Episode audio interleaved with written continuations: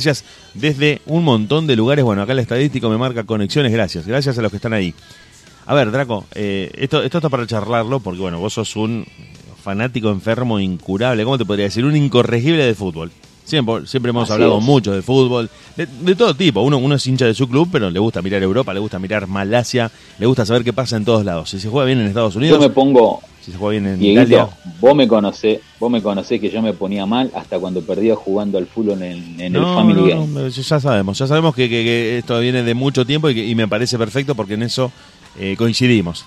Eh, hasta peleábamos y discutíamos si, si estábamos jugando a los videojuegos y, y uno de los dos iba ganando y el otro perdiendo.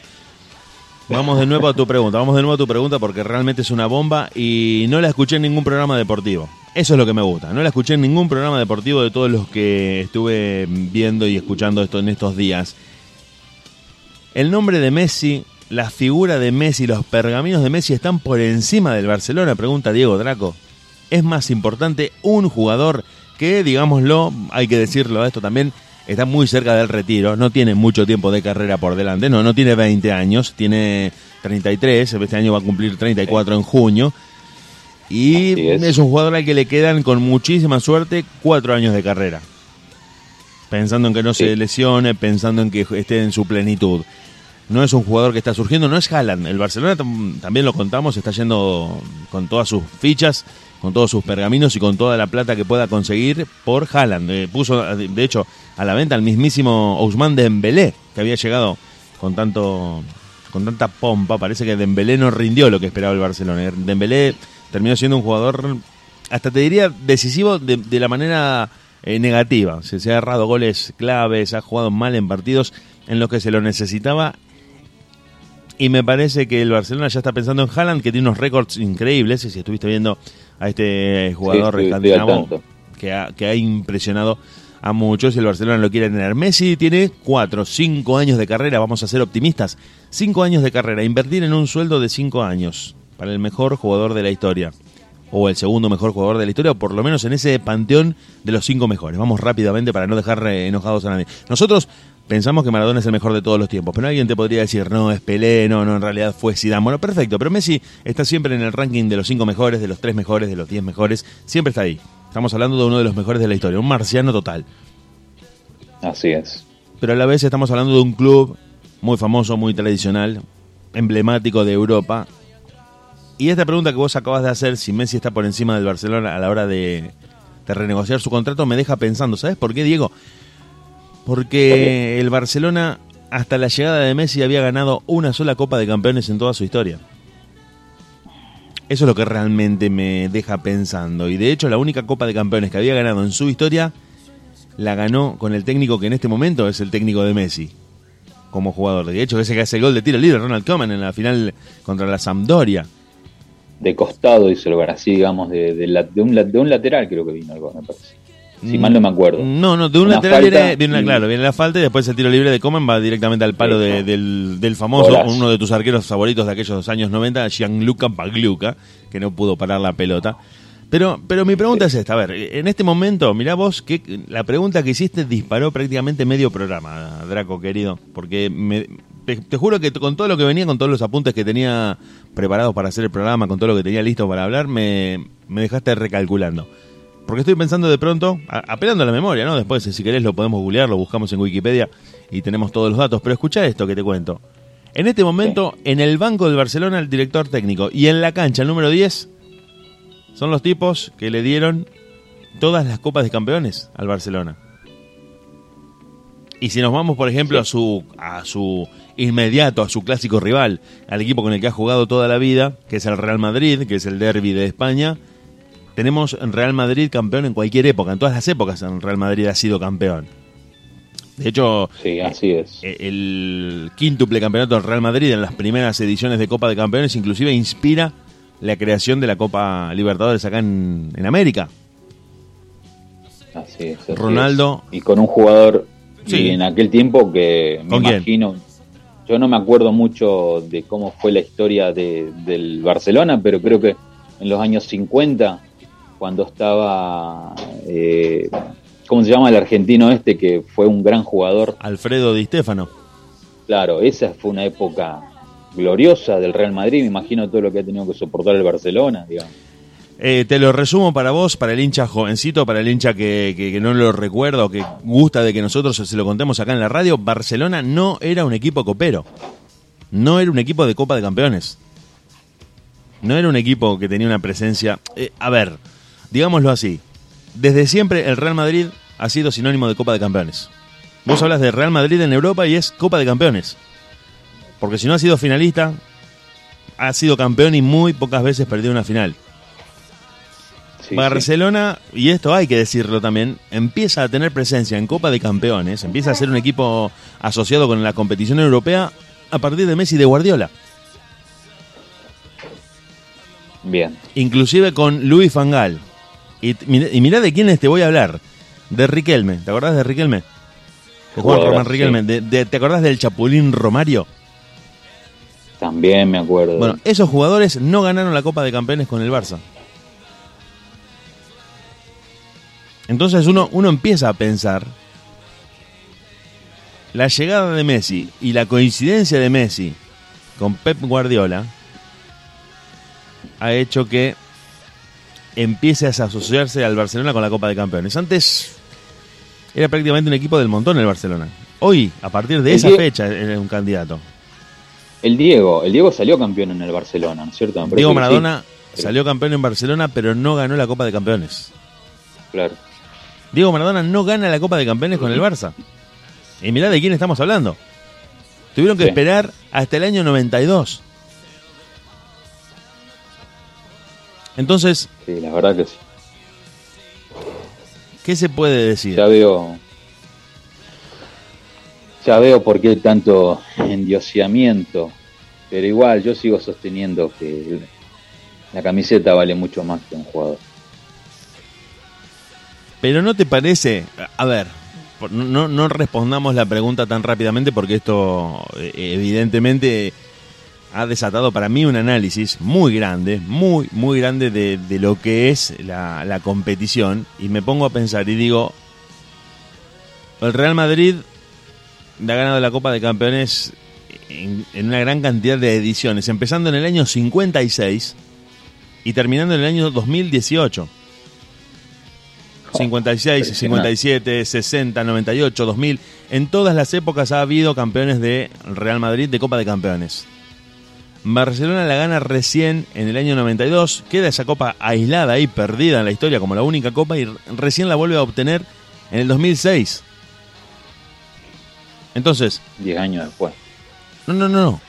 No, 10 años después no. 14 años después. Ah, 14 años. 14 años después y después, bueno, sí, 2009 2010 y 2015. Con Messi, con Messi, con la camiseta puesta. Creo que ni, ni, Ronaldinho. ni, ni Ronaldinho. Ronaldinho la gana, pero estaba Messi también. Entonces, entonces, recapitulemos. El Barcelona antes de Messi no había visto nunca un equipo campeón de Copa de Campeones. Sacando ese del 92, ¿no? Obviamente, el de Coman. Fernando Yair, bueno, ya sabemos todos los jugadores que había en ese momento eh, hizo Stoichkov, estaba, ¿te acordás de Stoichkov? Famoso jugador búlgaro. Y sí, jugadoras, jugadoras. Después jugó un, el rumano también jugó Yotop. Eh, y Shika Hagi. Shika Hagi. Shika Hagi, Shika Hagi. Josh Hagi, otro jugadorazo. Pero pienso en esto, a ver, porque tengo mucho para decir y no quiero cerrarlo con una respuesta rápida diciendo, no, el Barcelona. Digo, pienso, ¿qué pasa si se va Messi hoy? Porque Messi a partir del primero de enero a partir del 1 de enero uno parece que falta muchísimo tiempo, pero en realidad es inmediatamente ahora. Messi a partir del 1 de enero de 2022 puede renegociar su contrato de manera libre. Puede renegociarlo de manera libre con quien él quiera. No sé si, si eso lo, estuviste viendo, pero Messi puede renegociar su contrato.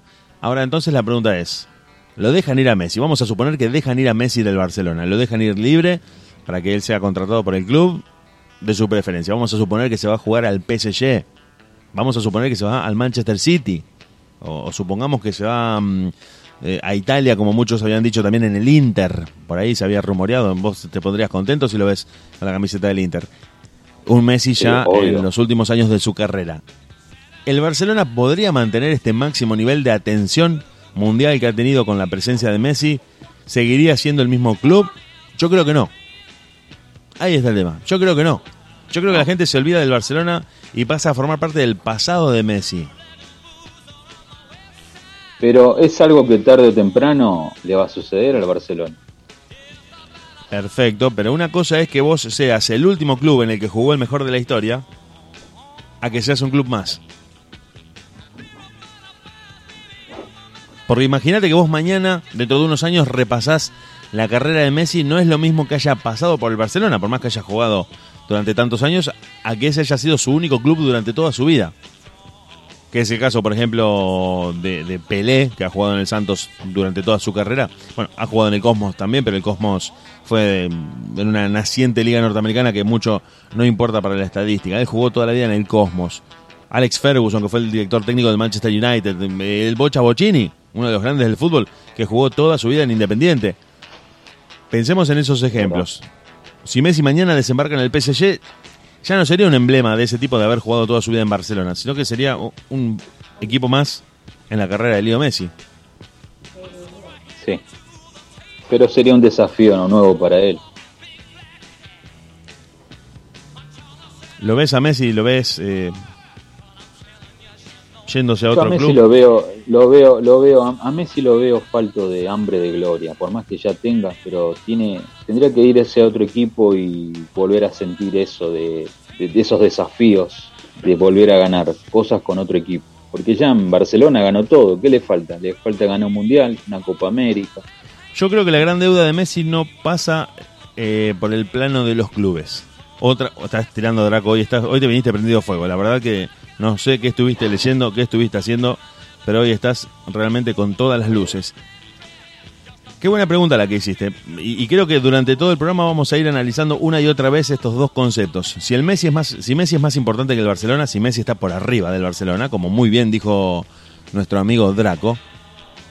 ¿Y qué es lo que le falta a Messi para recuperar el hambre? Porque Messi ha ganado todo a nivel clubes ha salido campeón de liga, ha salido de campeón de la Copa Nacional, de la Internacional, de la de, campeones de Europa y ha ganado el Mundial de Clubes. ¿Qué pasa con el capítulo de Messi en la selección, que no está cerrado? Yo creo que ahí hay una, una especie de herida abierta que durante varios mundiales, no uno ni dos, varios mundiales, ha hecho que Messi se quede con ese sabor amargo de decir, porque mucha gente cree de manera, me parece, errónea, que Messi juega sin ganas, que Messi acá eh, no viene a jugar con ganas y que todo lo que hace lo hace para el Barcelona, ahí sale campeón y acá no puede ganar nada. Bueno, estoy muy en contra, muy en contra de esa afirmación, no creo que sea así. Eh, se lo ha visto llorar, se lo ha visto enojado, se lo ha visto triste cuando no se le han dado las cosas y ha jugado varias finales con la selección argentina. No sé si Messi no quiere ganar. De hecho, creo que un jugador como él, donde más que la plata le importa la gloria, porque la plata ya la ganó, yo creo que viene a jugar y a ganar por todo. Pasa que después no se le da. Mira, eh, a mí todo esto me hace acordar, ¿te acordás de la película de Rocky? Cuando él pierde la mirada del tigre, ¿qué hace Apolo? Va y lo manda, lo lleva a practicar a un gimnasio eso de, los barrios de Brooklyn, así, medio pobre, y ahí empieza a, recuperar. Yo pienso que a Messi le hace falta. Yo que él no me iría a Europa. Sacando de que yo sea hincha de Newell, yo vendría acá, a la Argentina, a recuperar mi, mi hambre de gloria. Yo qué sé, te va a Mendoza a jugar, te va a Buenos Aires, te va a Tucumán. Pero a vos te parece, que... nosotros estamos al nivel de Europa, yo creo que no. Yo creo que sería descender mucho de, tampoco de nivel. estamos preparados, pero, pero yo pienso que es lo que le falta a Messi me encantaría pensar como vos, pero, pero lo veo de otra manera, Dieguito. Lo veo de otra manera, Draco querido. Y no sé, y no sé si yéndose a jugar a otro equipo de Europa va a recuperar la, las ganas de el hambre de gloria. No sé. Yo también lo que creo, eh, realmente, mira, me, tiraste tantos eh, tópicos y tantos conceptos que, que me dieron ganas de hablar de este tema. Yo creo que Messi también lo que le está pasando en el Barcelona es que no se siente cómodo a nivel humano. Que no está con el grupo de amigos como lo fueron en su momento Iniesta, Xavi, Busquets. Y hoy está con un equipo formado, sí, por jugadores de muy buen nivel, por una institución ejemplar a nivel mundial, pero no está con la gente con la que él gustaba de entrenar. No está Neymar, no está Suárez. Prácticamente le han sacado a toda la gente que lo rodeaba. Y hoy, y hoy sí te puedo decir que el Barcelona es Messi. En otro momento era un equipo.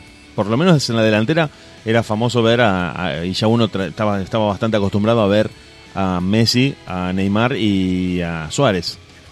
Como se le decía, el, MSN le decían, Messi, Suárez y Neymar. En, oposición a la, a la BBC que era Bale, Benzema y Cristiano. Daba gusto ese equipo. Me parece que a Messi le sacaron a todos los compañeros, a todos los amigos, a todos los compinches con los que se entendía mucho afuera de la cancha. Y ha quedado solo y ha quedado reducido a un jugador de fútbol. Y ya no al dueño del Barcelona. Es verdad.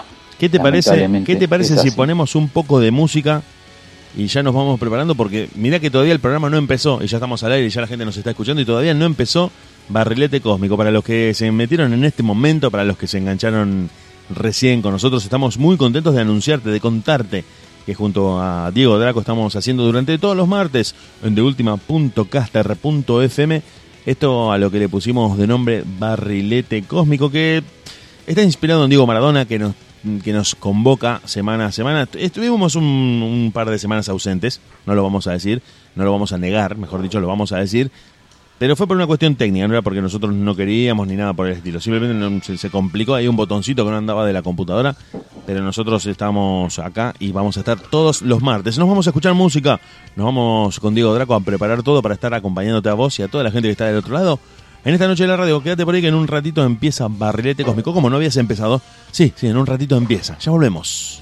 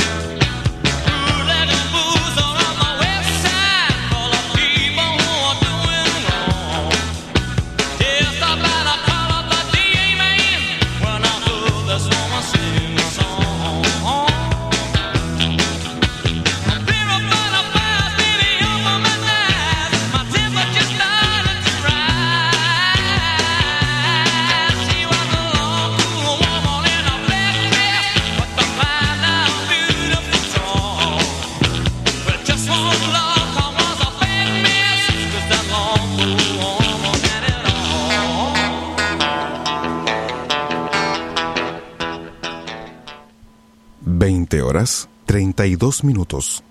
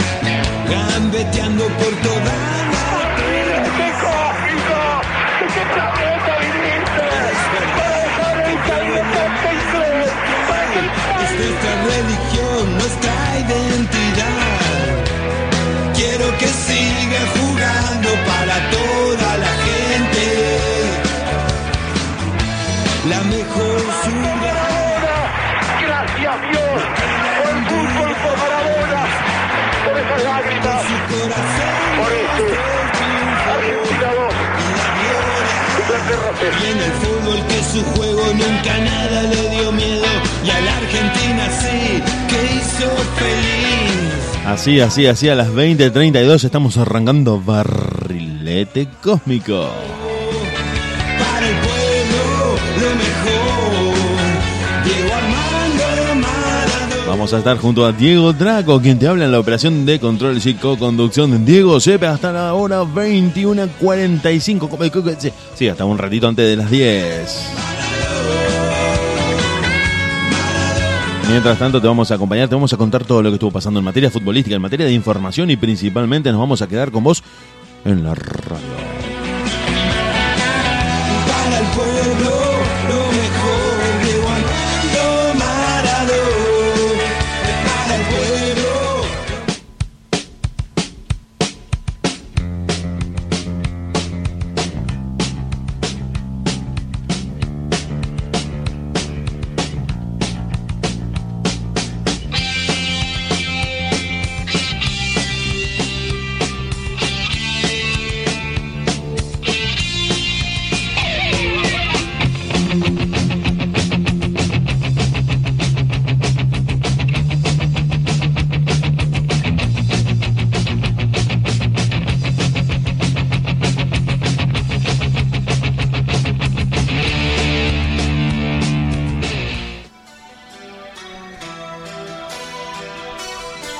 Así estamos empezando cuando son las 20:33 en todo el territorio de la República. Para los que nos escuchan desde Colombia, desde Ecuador, desde México, desde cualquier lugar, ciudad de Santa Fe, Córdoba, Rosario, Buenos Aires, Arroyo Seco, San Nicolás. Le mandamos un saludo grande a Hernán G, que seguramente nos está escuchando desde el trabajo porque todavía le tocó trabajar. Le mandamos un saludo. Nosotros, junto a Diego Draco y principalmente todos ustedes que están del otro lado, estamos haciendo barrilete cósmico. ¿Qué tal, Dieguito Draco? Buenas noches, ahora sí, te doy la bienvenida oficial a esta noche de martes en la que vamos a estar hablando de, de varias cosas que tienen que ver con el fútbol, de la actualidad, de las curiosidades de la historia y de lo que más nos gusta, analizar cómo nosotros vemos el fútbol. Muy buenas noches, querido Diego. Un saludo grande para Hernán G. Y bueno, si se, escu- lo que se escuchó recién fue la olla de mi madre. Bueno, Pero- está bien, sí. Pero bueno, muy bien, muy bien hora- preparado. Bueno, para una noche maravillosa. Te, te están hirviendo las papas. Muy bien, te están hirviendo las papas para un, para un rico puré. Para un rico puré que Draco se va a estar clavando dentro de, dentro de un ratito. Draco, te, te, te cuento, te pregunto. Le cuento a la gente Sí. por ahí si estuvieron, si no estuvieron mirando el fútbol del fin de semana, Boca Juniors perdió como local de Talleres por 2 a 1 en la bombonera. En un partido que desató una crisis. Todo el Lo mundo vi. está hablando de Boca. Todo el mundo está hablando de Boca y no de la manera divertida.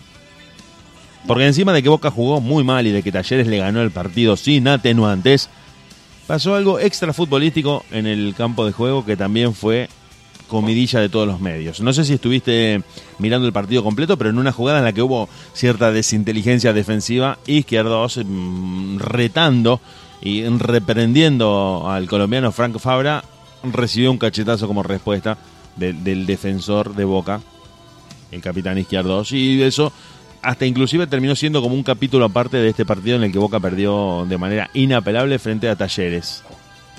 Lo vi, lo vi el partido. me pareció una justa victoria de Talleres y bueno, un desconocido Boca Junior y bueno, con una lamentable con un lamentable suceso que la verdad que esperemos que los directivos y el técnico sepa dar su justo castigo. Me, parece que un jugador que hace eso y no respeta al capitán no puede jugar. Bueno, pero ahí está, ahí está, ahí te pregunto esto, porque es algo de lo que se estuvo hablando y de lo que se estuvo diciendo. ¿No te parece que reglamentariamente correspondía que echaran a los dos jugadores? ¿Que Boca en ese momento se tenía que quedar con nueve? Para mí no, para mí el que correspondería que hubieran echado es a Fabra. Porque se ve que Izquierdo viene a reclamarle, pero claro. Como, como, como capitán que es, digamos. Y este vino y le pegó un cachetazo. Para mí lo tendrían que haber echado y no solamente echado del partido, sino que directamente echarlo del club. ¿Te parece que era para tanto? ¿Para echarlo del club a Fabra? Así es, porque hizo quedar muy mal la camiseta de Boca la gloriosa camiseta de Boca. Es una, yo pienso que cada jugador que viene a jugar a Boca tiene que saber que Boca no es solamente una camiseta, sino una historia importantísima a nivel del fútbol mundial. Y creo que un jugador no, no está para hacer esas chiquilinadas en este momento, en estas horas, ahora, en este momento en el que nosotros estamos haciendo el programa, te, recuerdo a vos, les recuerdo a todos los que están escuchando la radio, a los que se metieron recién, donde última.caster.fm, que nosotros estamos en vivo, 2037 en la República Argentina, del 23 de marzo, con, el señor Draco, con el que estamos haciendo el programa. Ahí, en este momento, eh, se está llevando a cabo la reunión del Consejo de Fútbol de Boca. Te cuento, Draco, para vos que te gusta saber toda esta data, el Consejo de Fútbol de Boca en este momento está evaluando el episodio del cachetazo y está analizando la chance de aplicar un castigo, como vos muy bien decías. Si se hace efectivo va a ser para los dos, tanto para Izquierdos como para Fabra, pero no deportivo, no deportivo, van a poder seguir formando parte del plantel sí va a ser eh, de índole económica el castigo. Van a ser castigados, van a ser multados, van a ser sancionados en lo económico tanto Carlos Izquierdos como Franco Fabra. Parece que la, cosa viene por ese lado.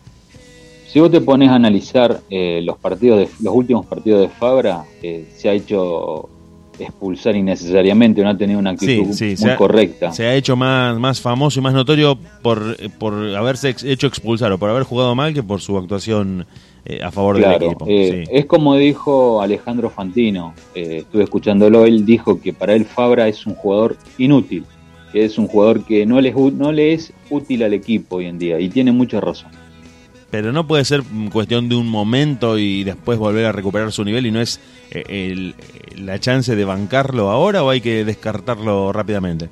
Diego, Diego, te, te lo voy a decir de esta manera y voy a tratar de utilizar una palabra que sea correcta y no correcta. Acordate que estamos en el aire de la radio, haciendo eso, Fabra haciendo eso, se pasó la gloriosa camiseta de Boca por sus partes. Por sus esa actitud no tiene, no tiene que hacer. Por la entrepierna se la pasó.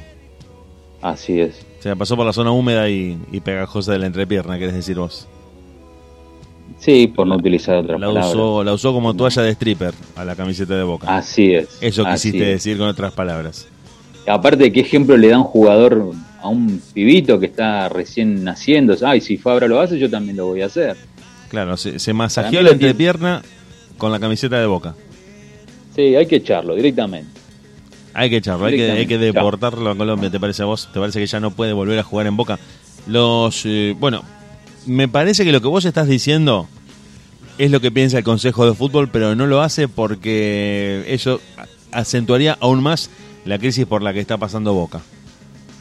Por eso te digo, Diego, eh, y volviendo un poquito a lo de Messi, ¿qué vale más, la camiseta o un jugador? Sí, la pregunta que tiraste al principio para la gente, bueno, gracias a los que nos están escribiendo acá, ya les vamos a estar contestando, ya les voy a estar contestando los mensajes de WhatsApp a los que nos están escuchando, gracias, gracias, escuchando fútbol, escuchando los a ustedes, acá nos dicen por WhatsApp, gracias chiques, gracias a los que están del otro lado. La pregunta de Draco es una pregunta que, creo que, se hace todo hincha de cualquier equipo del mundo, Draco. Cualquier hincha de cualquier equipo del mundo piensa en eso. Es más importante X jugador, por mejor que sea, por más títulos que haya ganado, o mi propio club. Bueno, obviamente que eh, Fabra no es Messi, ¿no? Estamos de acuerdo en eso, pero... Claro. No, no pondría en riesgo esta crisis que está viviendo Boca aún más si Fabra es es expulsado del club Te pregunto. Para mí no. Para mí sería algo ejemplificador para los jugadores actuales y para los próximos jugadores que seguramente se van a poner la gloriosa camiseta de Boca. Vienen a jugar a Boca, no vienen a jugar a un equipo de cuarto.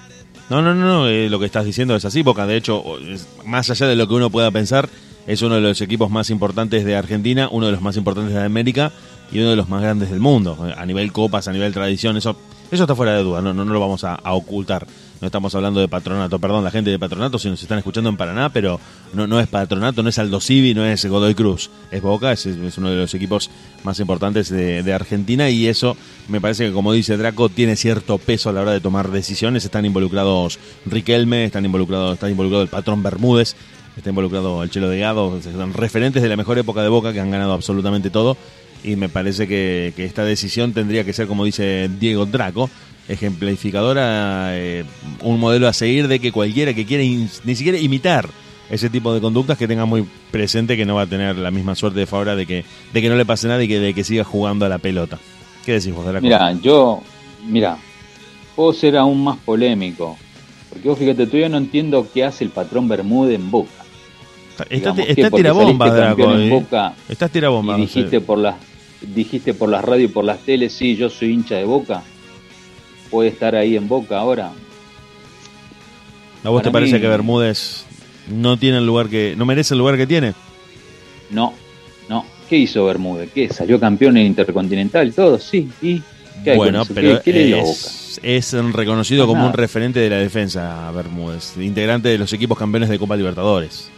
No sé si eso para vos cuenta o lo sé, lo sé. Y en la historia de Boca, ¿cuántos jugadores hay? Como Ratín, eran mil veces mejor que Sí, pero Ratín no ganó la Copa Libertadores. Ya sé, pero igual. No, igual y si uno, uno termina ciñéndose... Quiero que no tiene que, no tiene que estar, Bermúdez. Bueno, eh, fuertes declaraciones y palabras polémicas de Draco. Acordate que nos están escuchando en Colombia. Hay muchos colombianos todavía, no van a estar muy de acuerdo todavía me acuerdo, Diego, de ese partido de Newell's Boca Todavía me acuerdo que después cuando vino acá a jugar un partido, la hinchada de Newell le gritó un par de cosas y se tuvo que terminar yendo de Newell. Y no de las agradables. A mí no tiene que estar en No, no tiene que estar en no tiene que estar en Boca para mí. Le hace mal al fútbol de Boca. Fuertes declaraciones de, Diego Draco. Nos vamos a escuchar música, vamos a poner un poco de música y en, nos tomamos un mate y volvemos para seguir haciendo Barrilete Cósmico.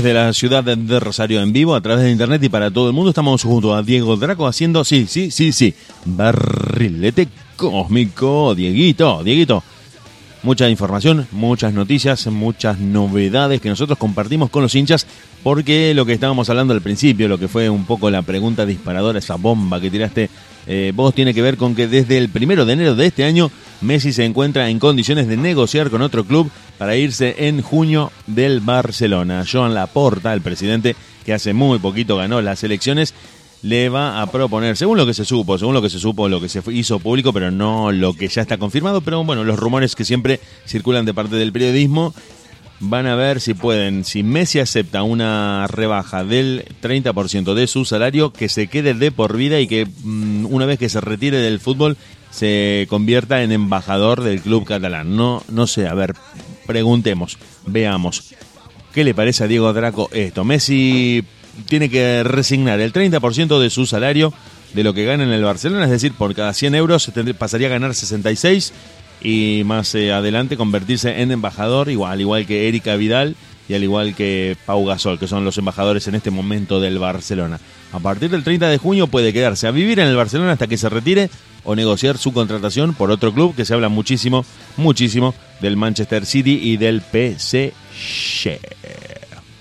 Me, la verdad que me parece muy bien, creo que es algo bueno para un jugador de la historia y de todo lo que le ha dado al Barcelona, pero bueno, hay que ver qué es lo que quiere él, porque vos le podés ofrecer algo como le están ofreciendo, pero hay que ver realmente si él tiene esa hambre de gloria o prefiere quedarse en su quintita. Bueno, no, cuidado ahí, cuidado ahí porque dijiste algo, dijiste hay que ver lo que quiere él. ¿Vos sabés que no importa lo que quiere él? ¿Por qué? Porque según lo que las encuestas y lo que se estuvo diciendo de parte de los hinchas, y más que de los hinchas de los socios del Barcelona, es que quieren que el presidente lo presione para que se quede, no importa si él se quiere quedar o no quedar en el Barcelona. Los hinchas, principalmente los socios, que son los que aportan el total de, la, de los ingresos por cuota societaria para el Barcelona, quieren que Messi se quede. Y te agrego otra ficha más a este rompecabezas. Hay muchos empresarios catalanes, hay muchos empresarios vinculados a grupos económicos que tienen relación directa con el Barcelona. ¿Qué le dijeron a Joan Laporta? Vos, vos, Joan Laporta, haces que Messi se quede porque Barcelona va a perder mucha plata. Barcelona Club y Barcelona Ciudad van a perder muchísima plata si Messi se va.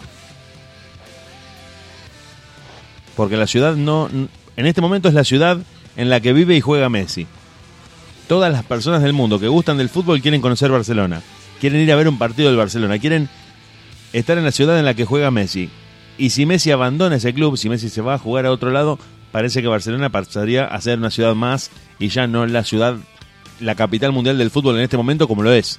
En este momento todo el mundo del fútbol sigue mirando a Barcelona. Todo el mundo habla de Barcelona, todo el mundo habla de Messi. Barcelona está prácticamente en boca de todos en este momento, lo estamos hablando en nuestro programa de, de los martes. Pero parece que si Messi se va a Inglaterra, se va a Francia o se va a algún otro club, ya Barcelona quedaría en segundo plano. Y tengo una data más para tirarte, tengo una data más para tirarte a vos que te gusta analizar todo este caso. Se está hablando también de un país que no tiene tradición futbolística, pero que estaría en condiciones de ofrecerle muchísimo dinero para que Messi en los últimos años de su carrera impulsara a ese país como centro mundial del fútbol. Y te estoy hablando, no te estoy hablando de la Liga Árabe y no te estoy hablando de China. Eva, Kuwait. No, no tiene que ver con Medio Oriente, no tiene que ver con ninguno de esos países en los que estás pensando. Tiene que ver con una liga que contrata a, jugadores que están en el último tramo de su carrera y que mm, está apostando a transformarse en un futuro te diría, mediano largo plazo como el polo mundial del fútbol. Puedo, puedo tirar, puedo tira, tira algo, Yo ya, estoy triste por esta, por esta noticia, por este hecho que se va a producir de acá a unos años. Puede ser la MLS. Acertaste, digo, Draco, te ganaste una licuadora de tres velocidades. la verdad sería. La MLS, la MLS a través del Inter Miami, no el Inter de Italia. Yo Yo te lo había tirado así un poco medio, medio de manera confusa. Pero el Inter, no el Inter de Italia, sino el Inter de Miami, la filial del Inter de Miami, que es propiedad de David Beckham. No sé si lo tenías a ese dato. Sí, el inglés, sí, sí. Quiere contratar a Messi para impulsar más todavía la liga norteamericana que está plagada de figuras que todavía no termina de despegar. Nosotros, los hinchas del fútbol de toda la vida, seguimos mirando a España, seguimos mirando a Italia, seguimos mirando a la Premier League de, Inglaterra, mm, miramos eh, a Francia, miramos la Copa de Campeones. Pero Estados Unidos está apostando en un plan de 30 años a transformarse en el polo mundial del fútbol, en el que en una liga de fútbol en la que todos piensen a la hora de emigrar de sus países. Viste que cuando un jugador triunfa acá en Sudamérica, inmediatamente se habla de España, se habla de Italia, se habla de Inglaterra como la primera opción de, la primera transferencia importante. Bueno, los norteamericanos, Estados Unidos está apostando a que eso cambie y que Estados Unidos sea la primera opción a la hora de ser contratados eh, los jugadores fuera de, fuera de sus países. Y parece que una de las jugadas que estarían ensayando sería contratar a Messi para que forme parte de la MLS junto a muchas otras figuras que ya están allá desarrollando, como decíamos recién, los últimos años de sus carreras. Parece que la MLS se anotó en esta carrera por hacerse con los servicios del rosarino catalán, porque tiene las dos ciudadanías, está nacionalizado español. Y parece que Barcelona, en esta, si es por eh, cuestiones económicas, parece que perdería la pulseada de manera inapelable. No tiene chance el Barcelona de competir con los números que maneja Estados Unidos. Solamente la gloria, solamente los amigos y solamente, bueno, en este caso, como lo, como lo dijo Diego Draco, lo que él quiere harían posible que se quedara en el Barcelona. De lo contrario, si es por una cuestión de números, Estados Unidos está primero. La verdad que sería el peor error que puede, que puede cometer. Pero bueno, hay que ver. La verdad que tengo bronca, me, me molesta, loco. Estos yankees, perdón, me sale de adentro. Relax, relax, estamos, eh, relax. Estamos haciendo un programa periodístico deportivo y no estamos hablando en una mesa de café. Pero hay que analizar este hecho porque ellos en este momento, si bien se han hecho con, gran cantidad de, deportes, de eventos y de todo tipo de espectáculos a fuerza de dinero y principalmente de, de, una industria del entretenimiento que tienen, siempre habían quedado afuera. Siempre se habían quedado afuera del fútbol. Se han quedado afuera del fútbol desde siempre. No, no estoy hablando de lo deportivo, estoy hablando de este protagonismo como liga, como polo mundial del fútbol. Empiezan a apostar a mediados de los 80. En, realidad, bueno, a ver, hagamos rápidamente la historia del fútbol en Estados Unidos. Si bien se ha practicado fútbol desde principios de siglo y han participado en cuanto mundial han podido, es eh, a fines de los 70 cuando Estados Unidos a través de la creación de algunas franquicias eh, lleva algunas figuras a jugar. Pero no tenía la popularidad que al día de hoy no, no la tiene todavía entre sus eh, eh, ciudadanos, mayormente el público latino es el que mira fútbol en Estados Unidos, soccer como le dicen ellos. Pero su gran apuesta fuerte, su gran movida fuerte se da a principios de los años 90 cuando obtienen, o a fines de los 80, en el año 88 básicamente, antes del Mundial de Italia, cuando son designados para organizar la Copa Mundial del año 94. Por primera vez que uno, nosotros que somos de la vieja generación, sabíamos que se jugaba en Sudamérica y en Europa de manera alternada, que eran los países eh, perdón, los continentes tradicionalmente designados para organizar los partidos, los mundiales de fútbol, y México eventualmente. México que tiene dos mundiales, el 70 y el 86, y de lo contrario era Sudamérica y Europa los que se iban turnando. Argentina, Italia, Francia, Brasil, Uruguay, Chile, mm, Suecia, etcétera, Alemania. Alemania, justamente, bien, bien, ahí me dijiste vos, España, bueno, Rusia últimamente, pero mayormente eran los eh, países de Europa Central. A partir de esa jugada, a partir de esa jugada en la que Estados Unidos se hace con la organización del Mundial del año 94, empiezan a apostar en grande a crear una liga que primero nace como un trámite administrativo para cumplir con el requisito de FIFA. FIFA no los dejaba organizar un mundial si no tenían una liga local. Crean la MLS, la Major League Soccer, y después empiezan a, a importar jugadores, empiezan a impulsar el fútbol como asignatura. El fútbol es una asignatura universitaria en los colegios es una asignatura que tiene correlato en la universidad y se puede, entre comillas, estudiar fútbol en Estados Unidos. Y de esa manera empiezan a impulsar y a tratar de fogonear la popularidad de ese deporte que todavía sigue siendo un deporte de muy de segunda línea en Estados Unidos. El primero, el más popular de todos, eh, dependiendo mucho de la región, pero mayormente es el fútbol americano, seguido muy de cerca por el básquet y el automovilismo. El béisbol también. Eh, pero el fútbol no termina de calar, no termina de, tener su nicho de mercado. Pero están apostando a esto, están apostando a esto, siguen apostando a esto.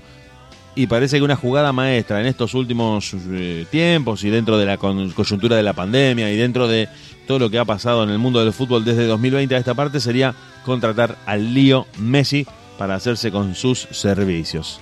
Diego Draco no está para nada de acuerdo, no está nada contento con que los norteamericanos se lleven al lío Messi, pero parece que están anotados en esta carrera. Si Messi no se queda en el Barcelona, tiene un abanico de posibilidades que comprenden al PSG de Francia, al Manchester City y al Inter, pero no al Inter de Italia, no al Inter de Milán, al Inter de Miami, como decía Ricardo Ford, como decía el gran Ricky Ford, el comandante de Miami.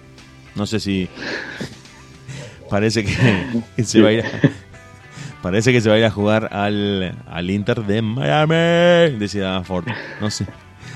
Draco se ríe, Draco se ríe pero Draco está enojado. Draco está enojado porque porque no gusta, no gusta nada de Estados Unidos. No gusta del fútbol norteamericano. Draco es, ¿cómo te podría decir? Te cuento a vos que estás escuchando la radio. Draco, por herencia, por tradiciones del, del catenaccio italiano, del, del, del fútbol de Italia en el que en el que el resultado es lo primero que hay que conseguir por encima del juego, del espectáculo y de la vistosidad. Primero es no perder y después vemos qué hacemos. Ese es el pensamiento de Draco, lo tuvimos como compañero en varios equipos y lo primero era mantener el cero y no perder. Después vemos si a la gente le gusta cómo jugamos, si, si tocamos un poco la pelota y si hacemos algún firulete. Pero Draco no quiere perder ni al tatetí. Es un tipo que no quiere perder ni al tatetí, prefiere salir 0 a 0, pero por lo menos no perder antes que resignar una derrota. Vamos a estar hablando también del Mono Burgos, del Mono Burgos y el, el altercado que tuvo, no sé si lo estuviste siguiendo, yo lo tengo muy presente, con Gustavo López, se armó una especie de guerra de amenaza, no sé qué pasó ahí. Lo vamos a estar charlando en el segmento de News y vamos a estar hablando también de Rosario Central en lo que queda de programa. Son las 9 de la noche.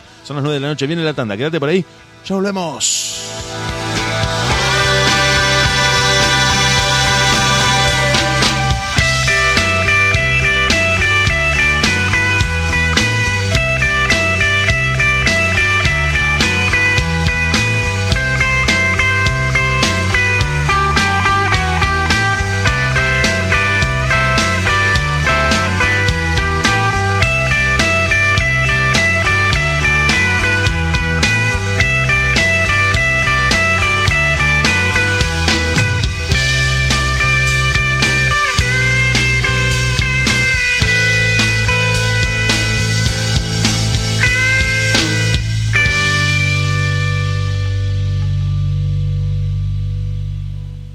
21 horas, 3 minutos.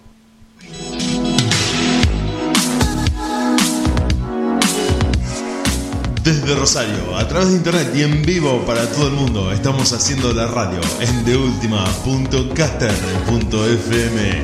Quédate con nosotros, nosotros nos quedamos con vos.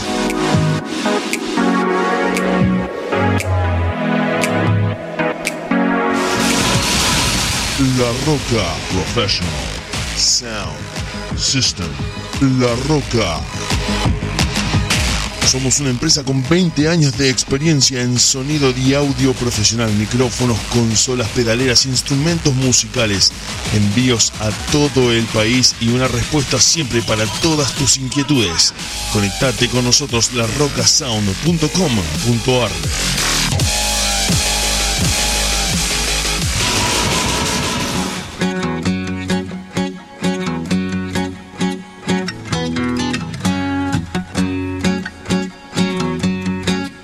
Lo tenés a Diego Draco, lo tenemos en este momento en la radio.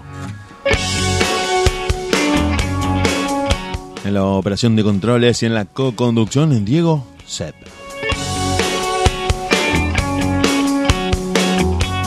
A pocos minutos de las 9 de la noche en el segundo tiempo de programa, nosotros vamos a estar haciendo barrilete cósmico un rato más. Sí, sí, sí, sí, para todos ustedes. De última.caster.fm, el soundtrack del caos.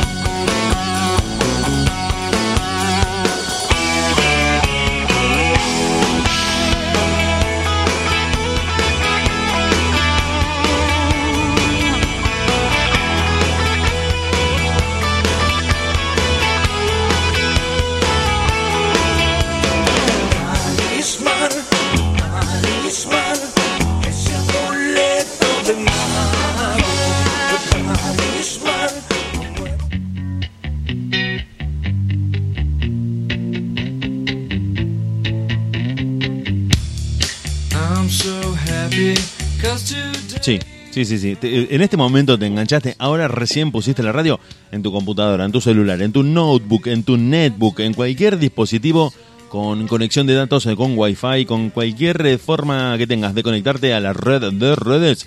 Si tipeas en tu navegador de última.caster.fm, ya nos estás escuchando en vivo. Nosotros estamos haciendo junto a Diego Draco Barrilete Cósmico. Dieguito, Dieguito, Dieguito, Draco, Diego, Draco, un fanático del fútbol como yo. Un programa hecho por dos hinchas, un programa hecho por dos hinchas. Tenemos varias cosas de las que queremos hablar y de las que te quiero comentar, Diego, Draco. Primero, eh, tenemos que hablar del tema Gustavo López Burgos, por afuera de la información de News. Por afuera de la información de News que tiene que ver con la, información de News, ya te la vamos a estar dando y tiene más que ver con lo deportivo, con lo estrictamente deportivo. Y yo voy a estar hablando de la parte de central. Pero hay algo que fue extra futbolístico, que fue periodístico, que no se sabe por dónde viene. Bueno, en realidad se dieron las razones, pero que vamos a ver qué opina Diego Draco de esto, porque Gustavo López casi te diría que amenazó al Mono Burgos al aire en sus programas y le dijo, básicamente, ahora que vas a trabajar en Argentina, nos vas a conocer.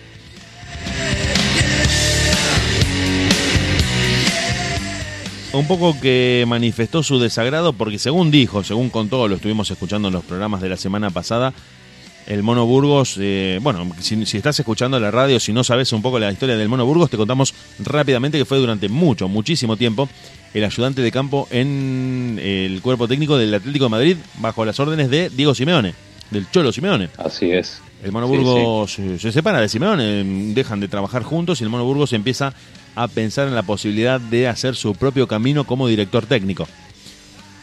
Gustavo López estuvo contando, siempre según las declaraciones de Gustavo López, que él quiso hacerle una nota y que Burgos dijo no, solamente hablo con periodistas españoles, porque voy a trabajar en España. A lo que, según siempre, la declaración de Gustavo López quedó muy molesto, quedó muy enojado por este trato que había recibido de parte del ex arquero de River y de Ferrocarril Oeste, entre otros clubes, y que al enterarse de que el Mono Burgos venía a trabajar a Argentina, su debut como técnico lo está haciendo en este momento en Newell's, lanzó un editorial en su programa de radio muy feroz, muy violento, muy agresivo en contra de Burgos por aquel episodio en el que supuestamente no le dio una nota. No sé si era para tanto, parece que el rencor de López era desmedido. La verdad que yo también opino lo mismo que vos y la verdad que para mí es una falacia del periodista porque conociéndolo a Burgo por lo que he leído y por lo que ahí yo dijiste justamente, ahí dijiste eso. El, todo el mundo del fútbol lo quiere. Claro, pero conociéndolo, ahora que lo estoy empezando a escuchar en su en las, las conferencias, me parece un tipo muy medido y no, no creo que le haya respondido de esa manera, que él iba, que no hablar con, un con los argentinos porque va a trabajar en España. La verdad que no lo veo a Burgos como una persona tonta para responder de esa manera. Igual ya sabemos la clase de persona que es este periodista, que no solamente ha tenido problemas con Burgos, sino con varios, y hay muchos jugadores y exjugadores que hablan mal de él. Pero otra cosa. Te tengo una pregunta, una pregunta una cortita, una cortita te tiro, ya que, estamos hablando de esto. Yo creo que de Burgos, del mono Burgos, uno, puede, puede gustarle o no como atajaba Burgos, puede gustarle o no eh, un montón de cosas de Burgos. Pero yo creo que vos podés decir cualquier cosa de él, menos que es soberbio. Creo que es lo, último que puedes decir de Burgos. Puedes decir, no sé, es, es, despreocupado, no me gustaba como atajaba, no, no estoy de acuerdo con su, con su visión del fútbol, lo que se te ocurra pero soberbio creo que es la última palabra en la que pensás cuando hablas de, del Mono Burgos. Es un tipo que es querido en el ambiente del fútbol, es ídolo en el Atlético de Madrid. La gente en Madrid al Mono Burgos lo, lo tiene, pero te diría que al nivel de uno de, los mejores jugadores que han vestido la camiseta del Madrid. Le han hecho videos, le, han hecho publicidades con Burgos, no sé. Yo, es raro. yo a esto lo sintetizo de esta manera. Esto es la típica novia o ex novia celosa que el exnovio no quiere volver con ella y dice, ah, sí, ahora vas a ver lo que te va a pasar. Y lo empieza a desprestigiar por todos lados. Es así esto. Para mí, eh, la actitud de este, de este periodista no habla de su profesionalismo, por no utilizar una palabra media chocante como... Pero, pero para para Draco, porque eh, me dejas pensando y, te digo, te, te repregunto al aire, digo, no, no parece como un programa de chimentos esto de que López esté enojado con Burgos, de que le diga no, porque como no me diste una nota, ahora me vas a tener que escuchar en la radio. Y, se olvidó de lo deportivo, y se olvidó de lo deportivo, se olvidó de... Puso lo personal en primer lugar. ¿Qué te digo? Me sigue haciendo mucho ruido porque Burgos le ha dado notas a muchísimos periodistas, los de paso a paso lo han ido a entrevistar mil veces a España. Y no se condice mucho con lo que ha pasado históricamente. Aparte, vamos a ser sinceros, eh, vos vas y hablas con un jugador y está en él, él no tiene la obligación de darte la entrevista, si no quiere no, te la Por supuesto, de hecho hay, hay jugadores eh, muy famosos o muy referentes de distintos planteles que prácticamente no han hablado con la prensa, a los que no se le conoce ni la voz ni, ni, ni qué piensan, porque no, no hablan ni siquiera después del partido. Aparte los periodistas, no todos los periodistas no respetan, piensan que el jugador es tiene que estar para ellos a las 24 horas y el jugador de fútbol es un ser humano como nosotros, tiene su momento malo, su momento bueno. Él venía de un CB que por lo que he leído de un momento de discusión con el Cholo Simeone. Y bueno, no, era su mejor momento personal, porque además, no, bueno, pero, respetarlo. pero hay que, estás marcando algo que es interesantísimo, porque estuve viendo, eh, Estuve viendo en la previa, en la previa de todo esto que vamos a hablar, estuve viendo un video que recopiló toda la carrera de Burgos, desde que empieza como arquero, desde que era un, ¿cómo le podríamos decir? Un purrete, una palabra en medio de... Un arquerazo, un arquerazo. Bueno, pero olvídate, olvídate, vamos, a, vamos a correr la, calidad de, de, arquero, porque acá viene algo que quiero marcar eh, muy puntualmente del tema Burgos, Gustavo López, Gustavo López Burgos. Burgos debuta como arquero a los 19 años en un partido contra Boca en cancha de ferro, en el que le pone la rodilla en el pecho a Blas Junta en una jugada en la que se hizo famoso porque Junta después la contó como una anécdota en un asado y todo el mundo eh, la recuerda, el mismo Burgos también la contó y, todos se ríen. Inclusive Junta no se enojó con Burgos por eso, pero pará, pará, seguime el razonamiento. Burgos, eh, cuando debuta como arquero, bueno, se termina afianzando en el arco de River y le hacen tres goles, tres goles, no uno ni dos, tres goles en cinco partidos de manera muy tonta. Tres pelotas, tres goles decisivos que se les escapan de las manos, esos goles, una pelota fácil de controlar que se le termina escapando de las manos. Tres goles en cinco partidos, de manera tonta, es muchísimo para un arquero. Prácticamente hace que la gente piense que sos un mal arquero, por más que después hayas ganado un montón de títulos. Y tengo tres goles más, que son inolvidables. En, esa misma, en ese mismo año, Chilabert le convierte un gol desde 70 metros aproximadamente. 60. 60 metros. 60. Bueno, pero acá viene el dato. Mira el dato eh, que te quiero contar porque esto tiene que ver con lo que estamos hablando. Para la gente que nos está escuchando, gracias. Ahí me están escribiendo por WhatsApp. Ya les voy a estar contestando. Perdón, no, no, no. Dos goles le hizo Chilaver. Porque en una Argentina-Paraguay. Eh, ahí está, bueno, ahí está. Exactamente. Eso. Bueno, Draco está. Hoy, hoy te viniste. Hoy te viniste. Sos una antorcha. Sos una antorcha. Te viniste prendido fuego. Y también. Bueno, pero a ver, seguime lo que te estoy contando. Chilaver le hace no uno, dos goles. Como decís vos. Muy bien. No uno, sino dos goles. Le convierte dos goles. Y mm, hay un dato que es el, decisivo que yo te quiero comentar acá. Burgos fue a dar la cara a fútbol de primera. Le hicieron un compilado de errores, le hicieron un compilado de los goles que le habían convertido eh, y otros jugadores y Burgos fue a dar la cara y según sus propias palabras dijo, vengo a dar la cara porque uno debe reconocer sus errores, no siempre puede atajar bien. Entonces, y eso lo decía, te estoy hablando de un Burgos de 26, 25 años, 27. Claro, claro, sí, sí. Entonces, si ya a esa edad tenía esa eh, personalidad de reconocer sus errores, de no tener miedo a que lo criticaran, no creo que le niegue una nota a un periodista de Buenos Aires por el hecho de decir, no, yo solamente dirijo en España y solamente hablo con periodistas de España. No, totalmente es una falacia de Gustavo López. Lo que dice López termina siendo como no muy me, parece, no, no, no, me... No lo puedo conectar. Y, no quiero ser malo con esto que voy a decir. A ver, Draco, vos, perdón que te, corte, pero tengo muchas cosas para decirte y las quiero compartir con vos en el aire de la radio. ¿No lo esperarías vos más de.? No, no quiero. Voy a, tengo que dar un nombre, pero bueno, a ver si la gente me entiende. ¿No lo esperarías más de un, arquero como Chilabert, por ejemplo? Que llegó a escupir en la cara a Martín Chichioli en su momento. Sí, obvio, obvio. Toda la vida. No, pienso en Burgos y no me sale asociarlo con un tipo soberbio que no te va a dar una nota. No. Entonces, digo... No, no, no, yo no lo creo.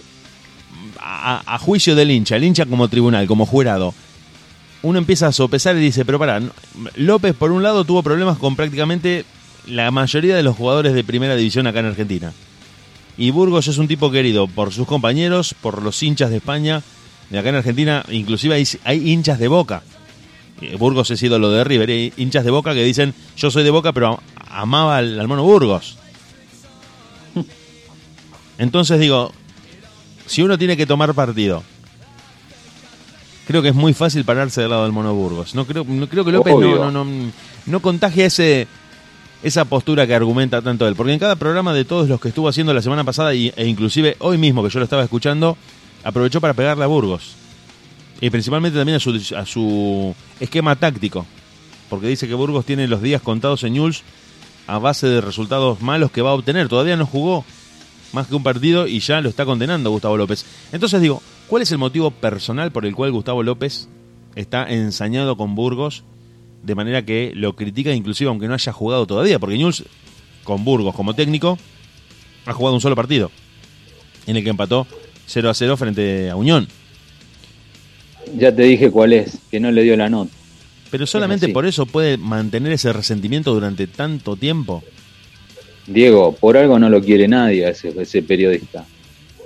Yo cuando miro 90 minutos, Dieguito querido, miro 90 minutos y cuando ya pasan para el otro programa, yo directamente apago el televisor. Directamente. ¿Vos lo apagás porque llega López? Sí, lo apago. Como hincha, como hincha el fútbol. Como hincha lo apagás porque llega López. Sí. Sí. no lo puedo ni ver. un dato fuerte. No por Burgos, sino porque. Sí, sí, desde antes. Ha tenido, ha tenido problemas con todo, con todos los jugadores. No, no, esto de Burgos es, es, muy reciente. Si todos los jugadores tienen problemas por él, es ya es algo, un toque de atención, Diego. Ah, esa gente. Te, voy a contar una historia. Nosotros, nosotros en una época, hace unos años atrás, hace mucho tiempo atrás, trabajábamos en una radio de acá de, Rosario. Y había un, locutor muy, muy reconocido en esa radio que cuando lo cruzábamos en los pasillos me dice un día, mm, el operador del turno de noche me quiere matar, el, operador del turno mañana también me quiere matar toda la gente que me conoce me quiere matar. ¿Qué, qué puede estar pasando? Algo que, bueno, nosotros en ese momento le, le, dijimos, ¿no te hace ruido que gente que no se conoce entre sí, que gente que nunca se vio cara a cara, sienta lo mismo por vos? Ah, dice, ahora me estoy dando cuenta, claro. Y digo, posiblemente eh, usted sea el que genera eso en la gente. Le dijimos a este locutor famoso. Y posiblemente en el caso de López sea ese. Jugadores que, digamos, que no han compartido equipo con Burgos, que le tengan bronca a López por igual. Como que vos decís, no, entonces López es el que genera que los jugadores le quieran, lo, tengan ahí como entre ojos, como se dice habitualmente? Para mí, sí, obviamente. A veces eh, el saber. Decirle a Firulais que se calme. Puede. No, sí. Mendieta se llama. Mendieta, Mendieta, pero no podía llamarse de otra manera, Mendieta. ¿Quién fue Porque el encima es un, perro, un perro salchicha, es medio parecido a Mendieta. Ah, claro, y claro, así medio, Mendieta era medio así, salchichonado, era un, un salchichón Mendieta. Sí. Yo pienso que lo que sabe Burgo, eso le molesta muchísimo a Gustavo López. Y ya que él sabe tanto de fútbol, bueno, que agarre un equipito y, lo conduzca, a ver qué tal él es dirigiendo. Bueno, eh, ¿cuántos temas, Draco? Sinceramente no sé si esto lo tenías preparado. Porque hoy en la reunión de, preproducción me dijiste hoy vamos a hacer el programa, tengo muchas ganas de estar al aire, bueno, salimos en vivo y te viniste con 5 o 6 granadas de mano y las tiraste todas juntas ahora en el horario de, 20 a 22. Tengo muchas cosas más para Una hora antes, una hora antes leí todo lo, lo que tenía que leer. Sí, sí, pero lo que estás tirando son editoriales que tenías vos en tu cabeza, no lo sacaste de internet a esto. Estos son, son opiniones tuyas que tienen mucho, mucho que ver con lo que estamos hablando y que detonaron el aire de la radio. Te quiero hacer otra pregunta, te quiero hacer otra pregunta sí. siguiendo con el tema Burgos. No sé si esta, si esta la tenés. Si no la escuchaste yo te la, te la cuento. Burgos inclusive llevó una documentación a la FIFA, presentó una documentación en Conmebol y en la FIFA para modificar el reglamento del fútbol y castigar a los equipos que empatan 0 a 0. Para tratar de, mm, de, premiar al que quiere convertir goles. Quiere hacer modificaciones reglamentarias que permitan que el que convierte goles o el que sale a buscar el partido eh, sea premiado y que no sea lo mismo empatar 0 a 0 que 1 a 1. ¿Puedo dar una opinión de eso? Draco, usted es, usted es el conductor de este programa. Yo co-conduzco y estoy ahí esperando el centro. Usted, usted es el que tiene el guante en, el pie. Me gusta, me gustó lo que propuso el Monoburgo, pero creo que sería cambiar totalmente el fútbol, digamos. Yo prefiero el fútbol de antes. ¿Vos pensás no que hacerle estas modificaciones. ¿Vos pensás que alteraría el espíritu del fútbol?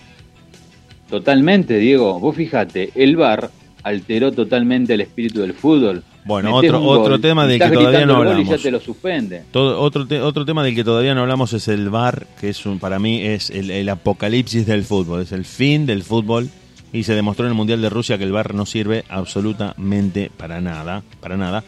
Pero te quiero contar, vamos a, cerrar este tema, eh, lo del Mono Burgos. El Mono Burgos tiene una especie de proyecto en el cual la puntuación debería determinarse por la cantidad de goles y por el resultado del partido. ¿Sí? Te cuento, te cuento que em, hace unos años, hace, uno, hace bastante tiempo, hace bastante tiempo, en Chile, en Chile se había em, propuesto, se había, de hecho se había experimentado con un sistema de puntuación para los partidos, tratando de, de premiar que un equipo saliera a buscar el resultado. Y se había hecho lo siguiente, te lo cuento muy rápidamente. Y, y está buena la polémica que vos decís porque atentaría un poco contra el espíritu del fútbol y contra, mm, contra este concepto democrático que tiene el fútbol que hace que cualquier equipo pueda ganarle a cualquier equipo. Y contra el orden táctico. Y contra el orden táctico también. Bueno, eh, estamos tirando muchas muchos conceptos. En, Chile se pone en, práctica a mediados de los años 90 un sistema de puntuación en el cual un partido que salía 0 a 0 hacía que ninguno de los dos equipos recibiera puntos. El empate de 1 a 1 para arriba, 1 a 1, 2 a 2, 3 a 3, era premiado con un punto para cada uno. El equipo que ganaba por la mínima diferencia recibía dos puntos. El que convertía tres goles recibía tres puntos. Y si convertía cuatro o más goles iba recibiendo un punto por cada gol que convertía. No, no me gusta, Diego. El fútbol tiene que ser como. Te quiero decir, en el caso del partido en el que River le ganó a Godoy Cruz por 6 a 1. 6 a 1. Que recordamos, ¿no? De la fecha pasada. Sí. En ese caso, River hubiera obtenido 6 puntos por ese partido. Y no solamente 3. Y empieza a jugar otra cosa. Empieza a jugar algo que a ver, a ver si vos estás de acuerdo, a ver si si vos pensás lo que yo estaba pensando. Si vos premiás los goles y haces que un equipo que convierte 6 goles se lleve 6 puntos, eliminarías ese concepto de humillación de si ya me ganaste el partido, ¿para qué me seguís convirtiendo goles? Porque si viste el partido entre River y Godoy Cruz, mira cuántas cosas que se dispararon con esto que estamos hablando. El partido entre River y Godoy Cruz estaba definido, yo te diría, yo lo estaba mirando el partido, se definió prácticamente a los 20 minutos de partido, ya estaba definido. River iba ganando 3 a 0. No había forma de torcerlo en el trámite del juego, ni en el marcador. Ya estaba terminado en el 3 a 0 a los 20 minutos de partido. Una cosa increíble. Pero que bueno, este, este deporte lo permite. Y los jugadores de Godoy Cruz empezaron a meter la pierna fuerte, empezaron a, cometer faltas, porque estaban un poco, en cierto sentido, enojados con esta intensidad que River mantenía, más allá de ya tener el partido liquidado seguían buscando goles, se seguían buscando goles como si el partido tuviera el marcador cerrado y finalmente terminaron convirtiendo 6, pudiendo haber convertido hasta incluso te diría 8 o 10. Vamos a decir, ¿estás, exagerando? No, no, no, no. Fue un partido en el que River tranquilamente podría haber convertido 8 goles. Ahora, si 8 o 2 goles te dan la misma cantidad de puntos, ¿no te parece que premiando los goles, un gol con un punto, vos eliminarías el concepto de humillación y ya le darías un valor de decir, bueno, convertí seis goles porque me vienen bien seis puntos. La verdad, Diego. Eh, ¿No impedirían un descenso? ¿No impedirían un descenso? ¿No definirían un campeonato yendo a buscar los goles que te dan esos puntos que necesitas para salir campeón? ¿No pondrían en conversación a muchos equipos sabiendo que, por ejemplo, sabiendo que vos estás, te voy a dar un ejemplo, vos estás a 12 puntos de la punta, tu equipo, tu equipo está, el Draco Fútbol Club está a 12 puntos de la punta y gana dos partidos convirtiendo seis goles y se transforma automáticamente en puntero. Para mí no sirve de nada eso, ¿sabes por qué? Porque no es lo mismo tener, por ejemplo, eh, viste que lo que está pasando últimamente, tanto Boca, River, son los que están saliendo campeones últimamente. ¿Por qué? Porque tienen mejor jerarquía de jugadores. Digamos, ¿de qué le serviría a un equipo? Voy a dar un ejemplo. Como Newells, eh, ese estilo de juego cuando si, le agarra una racha mala como le agarró ahora, que no le hace un gol ni a la abuela, ¿de qué nos serviría ese estilo? Es, esa, eso es lo que quieran implementar. Yo prefiero toda la vida el fútbol verdadero como es. El gol vale lo que tenga que valer y los promedios y así como, como es el fútbol. No quitarle esa esencia del fútbol, que un gol vale tres, que esto, que lo otro. Para mí lo que van a salir ganando ahí son los equipos grandes como Boca River, porque ellos sí tienen, tienen la plata y pueden traer los jugadores que ellos quieren.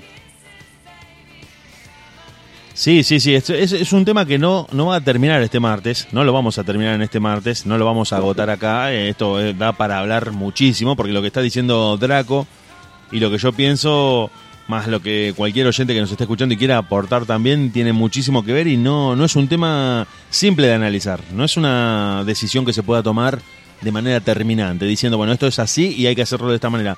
Muchos te van a decir, muchos te van a decir que el 0 a 0 va en contra del espectáculo. Los que somos futboleros muchas veces hemos visto a nuestro equipo pasándola muy mal de visitante y el 0 a 0 lo terminás firmando como un buen resultado diciendo, bueno, por lo menos no se perdió, me estaban mm, matando a pelotazos, me estaba, me estaba defendiendo como podía y sacando un 0 a 0 salvé la ropa, como habitualmente se dice. Pero en este caso... Por lo menos mi equipo metió el factor H, por lo menos me voy tranquilo.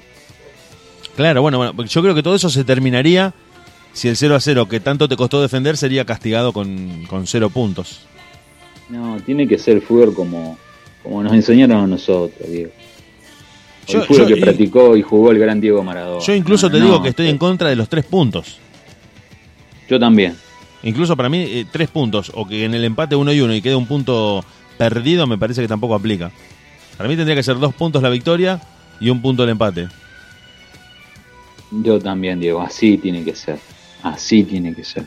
Pero a partir de, de, los norteamericanos implementaron en el Mundial de Estados Unidos 94, empezó esta, esta reglamentación de los tres puntos para el ganador, que ya habían hecho los ingleses en su Premier League hace mucho tiempo, en los 90. Creo que te digo una cosa, Diego, eh, hablando del fútbol argentino, a mí, a lo mejor está mal lo que voy a decir, pero cada vez extraño más a Grondón. ¿Qué crees que te No, no, no, yo en eso estoy de acuerdo, ¿no? creo que los, los mercenarios que tomaron la AFA hicieron que en ese momento lo criticábamos, pero que hoy extrañemos al gran Don Julio, al padrino Don Grondona, el del anillo de todo pasa que que finalmente, que uno lo veía como una especie de, dirigente que no estaba a la altura y demostró que, uno lo mira eh, a lo lejos y en el tiempo y termina pensando que fue el mejor que pudimos haber tenido en la historia de la AFA. En la historia de la AFA era vicepresidente de FIFA. Y la nostalgia nos va a terminar consumiendo. Nos vamos a escuchar un poquito de música, te dejamos descansar, tomate algo y nosotros seguimos en la radio acompañándote a vos. A todos los que están del otro lado, de última.caster.fm, Diego Draco. Diego Sepp, en un programa plagado de Diegos con una efeméride para el final que es una bomba y te la vamos a estar contando ya. Volvemos. Estoy parado sobre la muralla que divide todo lo que fue de lo que será. Estoy mirando como esas viejas pasando la muralla se hacen realidad, pero el amor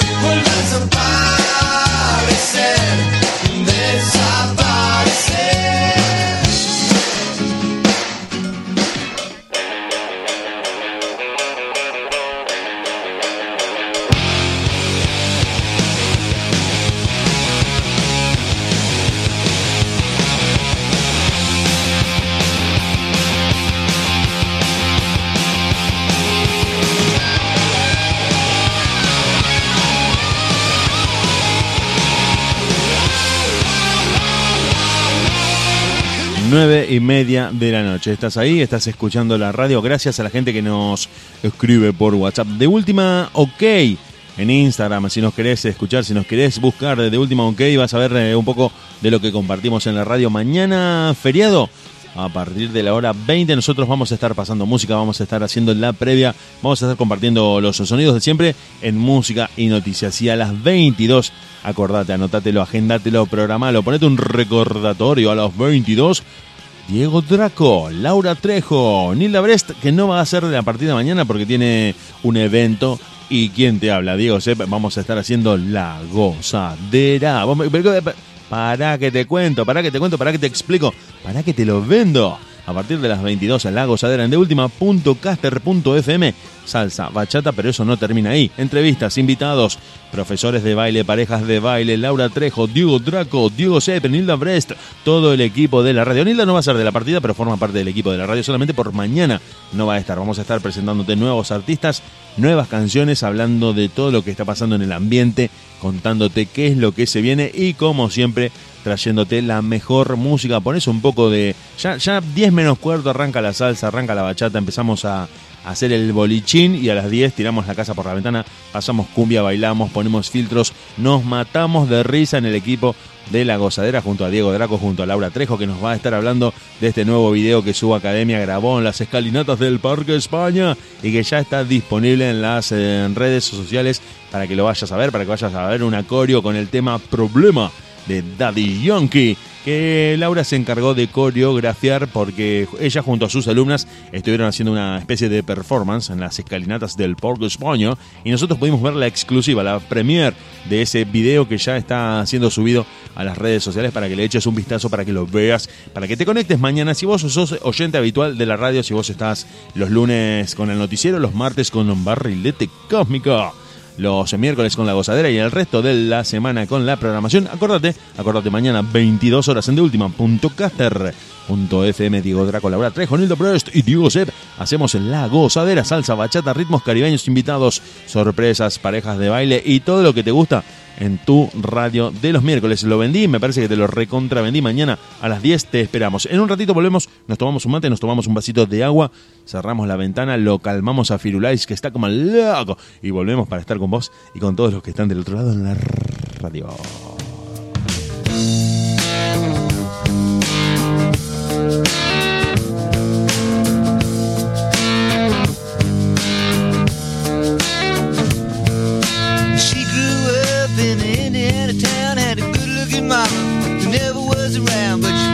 Tall and she grew up right with them Indiana boys on an Indiana night.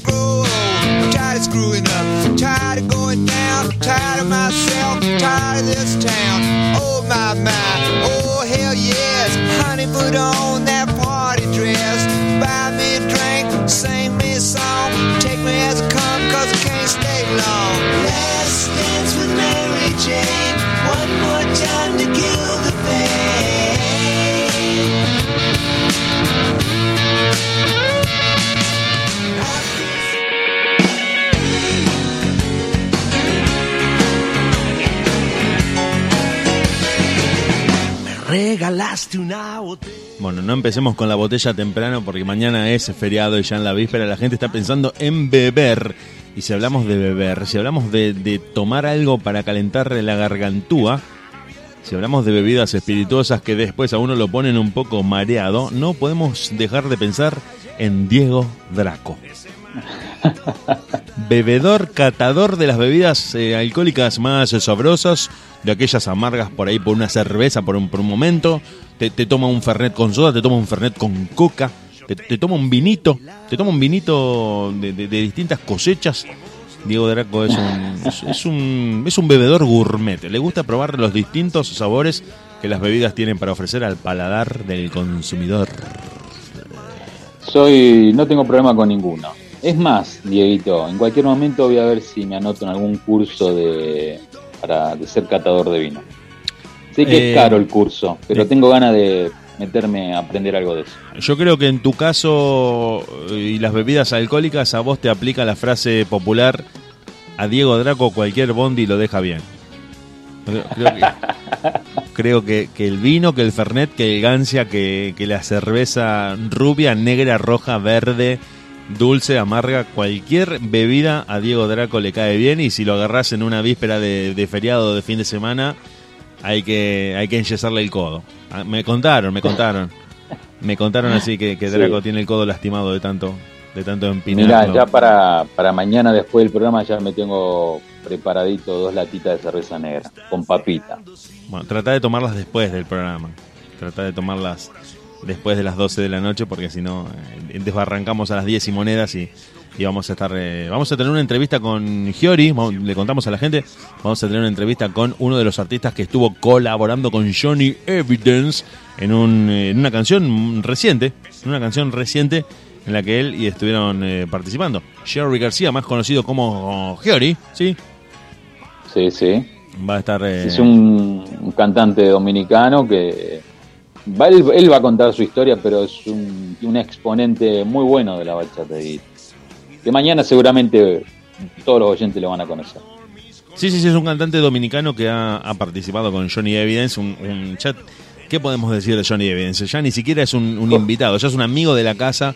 La verdad que la humildad de un artista tan grande como él, que ha, siempre se ha prestado para colaborar con nosotros y para estar en la radio, nos permite también esta vez eh, presentar una, la música de Giori y todo lo que vamos a estar trayéndote a vos y a la gente que se engancha con La Gozadera. Estamos muy contentos de presentar a Giori García, oriundo de República Dominicana y uno de los, ¿qué puedo decir? Uno de los nuevos exponentes de la bachata que ya colaboró con Johnny Evidence, con Johnny Evidence y que va a estar con nosotros contándonos un poco, bueno, eh, dándose a conocer, dándose a conocer en, este, en esta parte del mundo, porque la gozadera si vienes escuchando en todo el mundo, el grueso, el núcleo de sus oyentes está acá en la República Argentina, en la ciudad de Rosario, uno de, los polos bachateros del país, uno de los polos donde se baila mucha salsa. Eh, bueno, desgraciadamente por esto de la pandemia, por esto de, del COVID-19 y del confinamiento, se suspendieron estos locales, estos torneos sociales de baile, estas reuniones donde decías, che, me voy a, clavar una salsa un miércoles. Desgraciadamente eso entró en pausa, pero esperamos que en el futuro muy cercano esto vuelva para, para poder eh, volver a lo de antes. No te digo igual exactamente como antes, pero por lo menos poder meter ahí un, baile, meter una noche de salsa en el medio de la semana como para cortar, que antes eh, tan habitual era y ahora que está un poco, un poco pausado, un poco suspendido y a los artistas y a la gente que está en el ambiente la, ha perjudicado bastante, la ha perjudicado bastante esto de que se haya pausado eh, los eventos sociales, los lugares de, de, esparcimiento como los como la salsera, por ejemplo, que se hacía los miércoles mayormente y que ahora quedó con esto del COVID-19 totalmente pausado, pero nosotros mientras te vendíamos la gozadera estamos en esta noche de barrilete cósmico para hablar de fútbol junto a Diego Draco. Copa Libertadores. ¿Cómo? Pero para, no te apures, Copa Libertadores femenina. Ahora te contamos lo que pasó.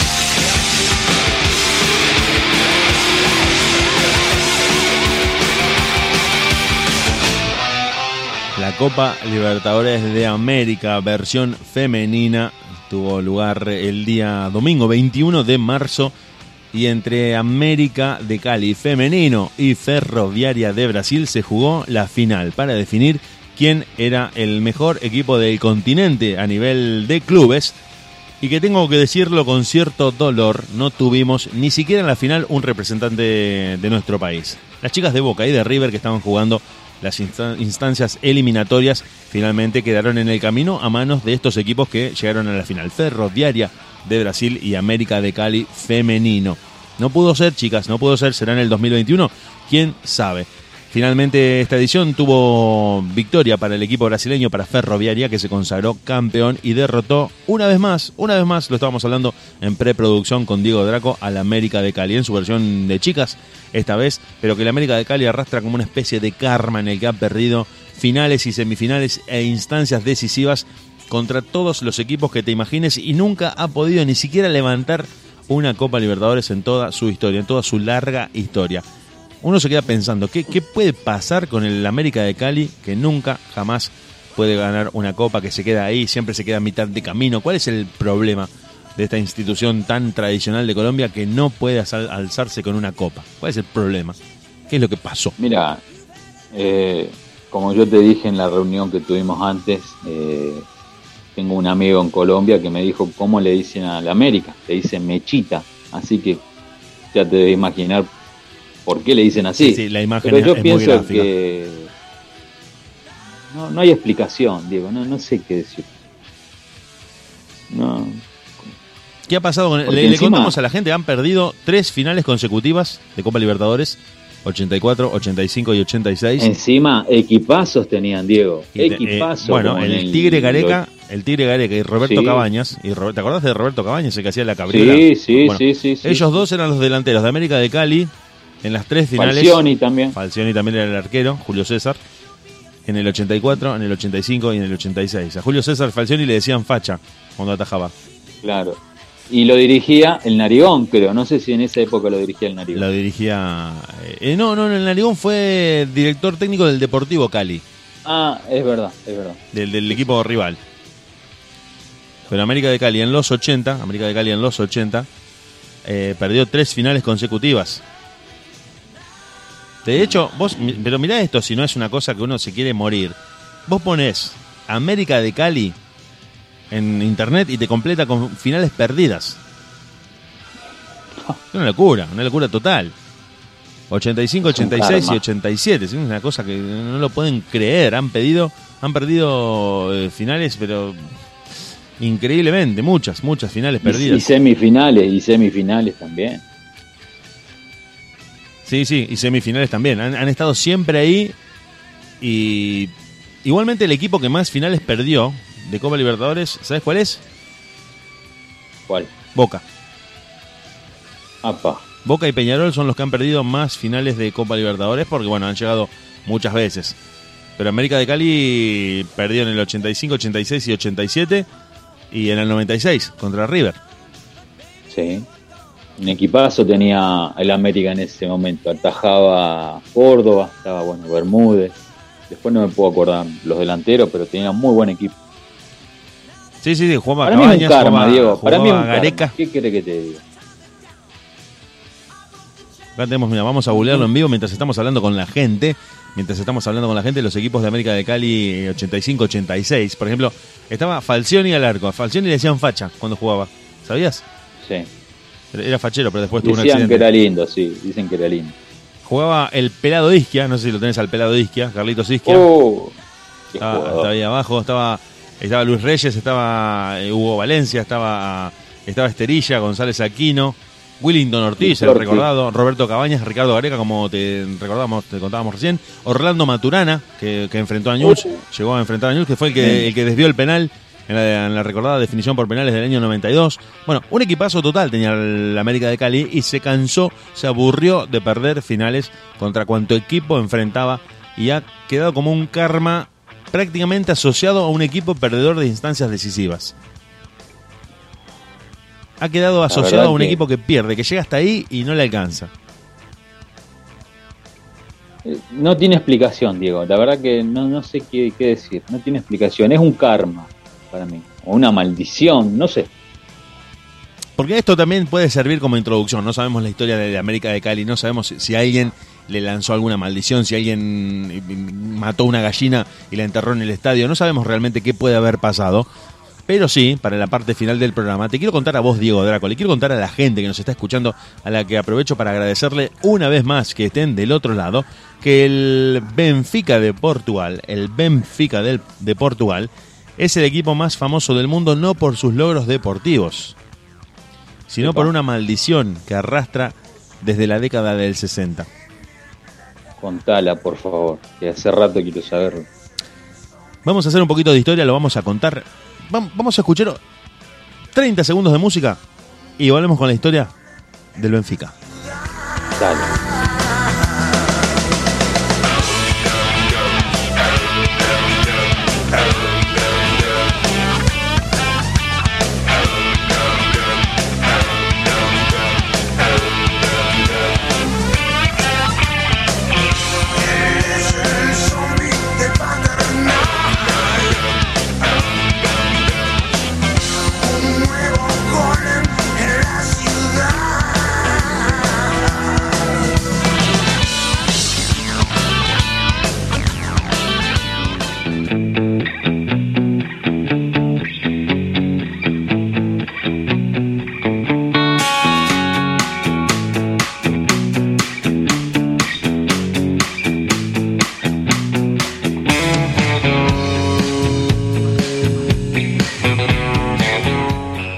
Así entramos en clima y nos vamos a la década del 60. Portugal, uno de los países que está en el extremo oriente de Europa. En la parte litoral, está en el extremo, extremo occidente, mala mía, extremo occidente de Europa, ahí en una zona en la que no limita con ningún país más que con España. No es un país central de Europa. De hecho, es el primer país con el que se encuentra cualquier navegante que remontara el Atlántico rumbo a Europa. El Benfica venía de romper la monotonía en Europa del Real Madrid. El Real Madrid había ganado tantas copas de campeones que se había convertido en el equipo sinónimo. Era prácticamente aburrida la Copa de Campeones en sus primeras épocas porque el Real Madrid obtuvo los primeros cinco torneos, las primeras cinco ediciones de la Copa de Campeones fueron logradas por el Real Madrid, lo que hizo que la gente perdiera cierto, cierto interés en este torneo, porque era prácticamente decir, empieza la Copa de Campeones y el Real Madrid seguramente ya la va a ganar. Estamos un poco aburridos, lo tienen a Di no tienen grandes jugadores y uno ya dice, no sé si me voy a interesar en seguir este torneo. El Benfica rompe esa monotonía y gana las ediciones del 60-61 y el 61-62.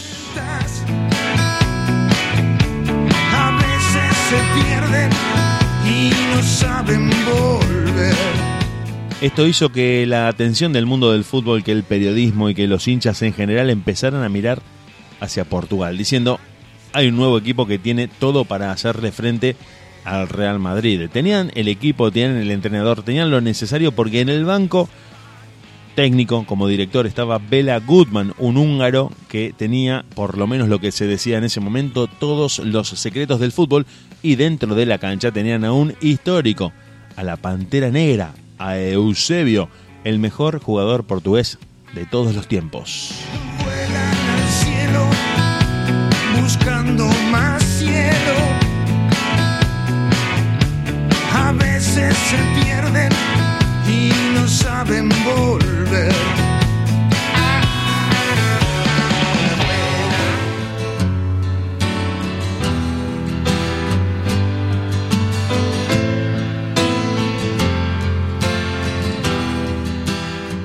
Llegó la década del 60, llegaron los mediados de la década del 60 con un Benfica que estaba en franco ascenso y después de haber obtenido dos copas de Europa, habiendo derrotado al Barcelona y al Real Madrid, el técnico de este equipo, Bela Goodman, exigió un aumento salarial. Dijo, soy un técnico campeón, ya no soy un técnico cualquiera, ya no soy un técnico como los demás, soy un técnico campeón. Duras conversaciones, negociaciones truncas, gritos, tono elevado de la voz y la directiva del conjunto portugués finalmente decidió despedir al técnico Bela Gutmann porque no llegaron a un acuerdo por el salario que éste solicitaba para seguir siendo el director de los destinos del Benfica de Portugal. Fue ahí donde Bela Gutmann pronunció la maldición famosa que marcaría al Benfica en los últimos 100 años y dijo, al retirarse, vamos a pausar la música porque lo dijo cuando se iba, sin mí, el Benfica no volverá a ganar una Copa Europea.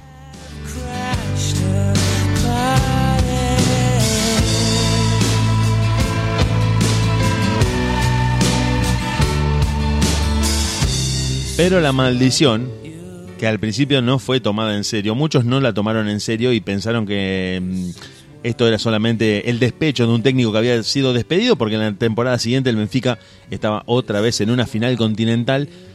Pensaron que no había pasado de una declaración de circunstancia de un técnico que había sido despedido. Pero la maldición no haría más que comenzar, porque los portugueses verían cómo el equipo se quedaría en la orilla de ocho ediciones de distintos torneos, entre Copas de Europa y Copas UEFA 63, 65, 68, 88, 90, 83, 2013, 2014.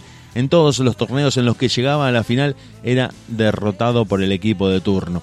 Esto ha mermado tanto el ánimo de los aficionados, el espíritu del Benfica, que inclusive Eusebio visitó la tumba de Bela Gutmann para pedirle disculpas y solicitarle al espíritu del ex director técnico de Hungría que había dirigido al Benfica en la década del 60 que levantara esa maldición que desde el más allá seguía persiguiendo al Benfica y que hace que al día de hoy, en el 2020, siga sin ganar ningún torneo. El Benfica todavía se encuentra con esta maldición del técnico que hace que todavía no pueda ganar ningún torneo y por no haberle querido pagarle en su momento el salario que él pedía, todavía están saldando una maldición que los va a perseguir por mucho tiempo más. Quédate por ahí, nosotros ya volvemos para el final del programa.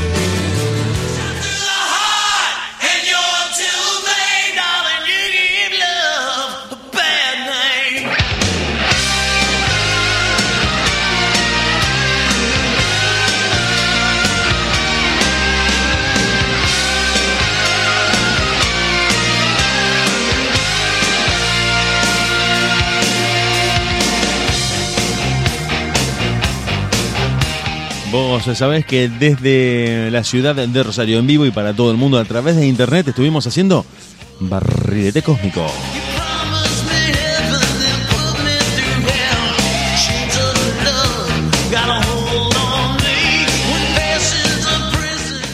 En la co-conducción y operación de controles, Diego Sepp. En la conducción, el señor Diego Draco. Y Pampa Rock Producciones para De Última Radio.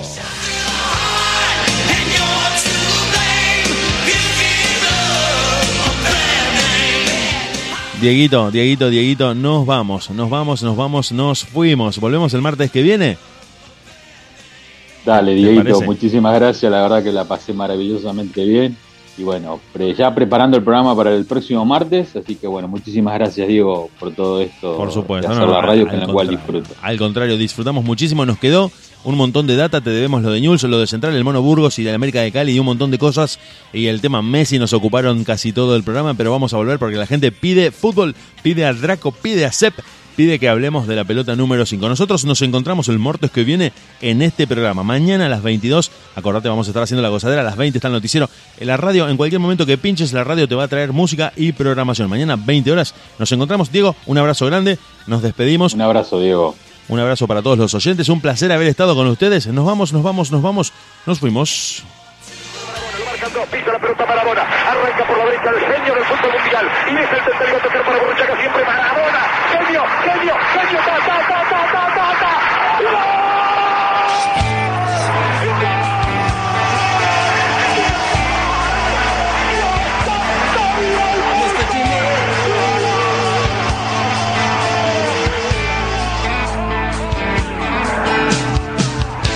Quisiera ver al Diego para siempre.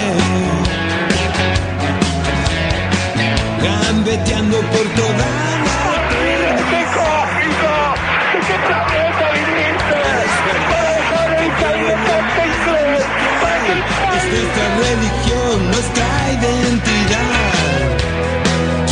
sigue jugando para toda la gente.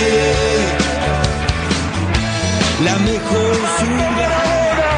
Gracias Dios por el fútbol, por Maradona, por esas lágrimas, por este Argentina 2.